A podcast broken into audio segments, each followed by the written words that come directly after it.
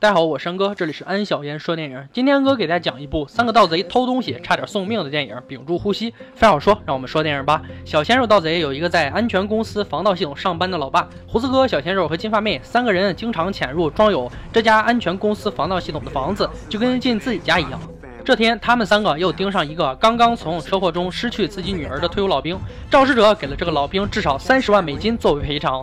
胡子哥一想到这三十万美金，眼睛都红了，还认定这个老兵会把赔偿金放在家里。金发妹也一直想找点钱，准备偷完这笔大的就不干了。她想带着妹妹离开堕落的老妈。自以为有着很充足的盗窃理由的金发妹，相当认同胡子哥也是她男朋友的这一判断。小鲜肉还是觉得偷一个孤寡老兵的钱实在太缺德了。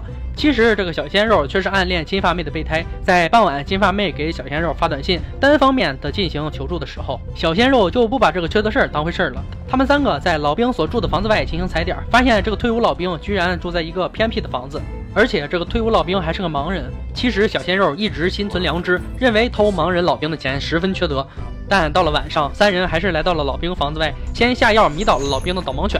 十分谨慎的老兵没有给安全公司的备用钥匙，但关闭警报装置之后，身材较小的金发妹破窗而入，从里面开门，让其他两个盗贼进屋。胡子哥在老兵门外下了迷药，三人就肆无忌惮在屋内找钱，左找右找，三人还是没找到钱。不过有一个上了锁的屋子，他们一直没有检查，他们认定就在这个屋子里面，因为他们没有钥匙，没法打开这扇门。此时胡子哥拿出一把枪，一枪就把上锁的门打开了。小鲜肉知道，在美国持枪抢劫的话，对方也可以出于自卫进行开枪还击。三人正要开门的时候，这时接受过战争洗礼、心智强悍到几乎对迷药免疫的老兵就醒了过来，伸手不减当年的老兵夺过猴子哥手中的枪，干脆利落的将他射杀了。面对这个空巢孤寡老人，剩下的两个人吓得只有躲躲藏藏。但金发妹仍然惦记老兵的钱，在老兵开保险箱检查钱是否还在的时候，看到了那一串密码。老兵发现钱没有失踪，就安心的离开了。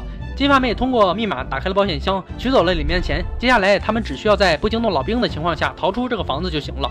但是，退伍老兵发现了这三个盗贼进屋时，为了减轻动静而脱掉了三双鞋子，他才意识到还有两个盗贼在屋里。老兵赶紧去检查自己的养老钱，哎呀妈呀，没了！这时，一阵清脆的铃铛声响起，原来老兵囚禁了一个年轻的女子。这个女子就是造成他女儿车祸身亡的肇事者。因为他家有钱有势，在用钱赔偿老兵之后，仍然在外面逍遥法外，没有受到法律制裁。老兵就将这个女子囚禁起来，目的就是让她生个女儿还给自己。这真正是有仇报仇，有冤报冤啊！一直都只惦记钱，男朋友挂了都没见咋伤心的金发妹突然良心爆发，居然要把这个肇事女救出去。就问问你，人性矛盾不？此时老兵也发现两个盗贼就在楼下，下楼时持枪就将怀了他孩子的肇事女一枪给打死了。老兵悲痛欲绝，一切都是因为这三盗贼入室抢劫造成。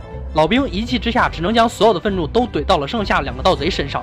此时还有刚醒过来的导盲犬做助手，老兵开始将自己的房门紧锁，让两个人无可逃之机，疯狂的在屋内追杀二贼，你来我往，交战数个回合后，可怜的小鲜肉也随着老兵一声枪响应声倒地，死活都要偷钱的金发妹发现了小鲜肉手上还有遥控器，她按下了报警按钮，扰乱了老兵的听觉。重击偷袭之后，拿着钱跑掉了，还带着妹妹远走高飞了。有妹妹需要照顾，就是偷窃巨款活到最后的理由吗？这部电影的主创人员真是令人钦佩啊！不知道灵感来源于哪里，一个不是正面正能量的角色，却成了本片最大的获益者，确实让人无法接受啊！但剧情以及紧张压迫的情景设定却营造得非常好。如果喜欢，可以去看一下完整版。我是安哥，这里是安小言说电影，感谢收看今天解说，欢迎大家订阅安小言说电影微信公众号，获取第一时间更新。今天就说到这儿吧，我们明天见。